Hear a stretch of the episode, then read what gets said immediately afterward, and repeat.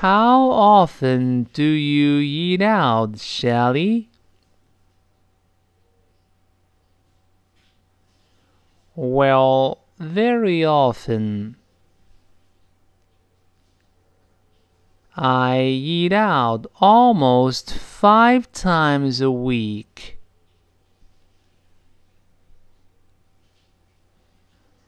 Wow, I really envy you.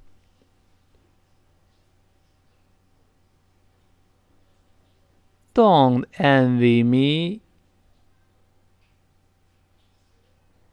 As for business,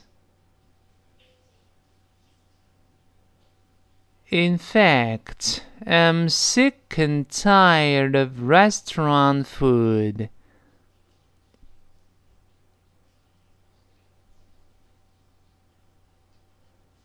Sometimes I just want a home cooked meal.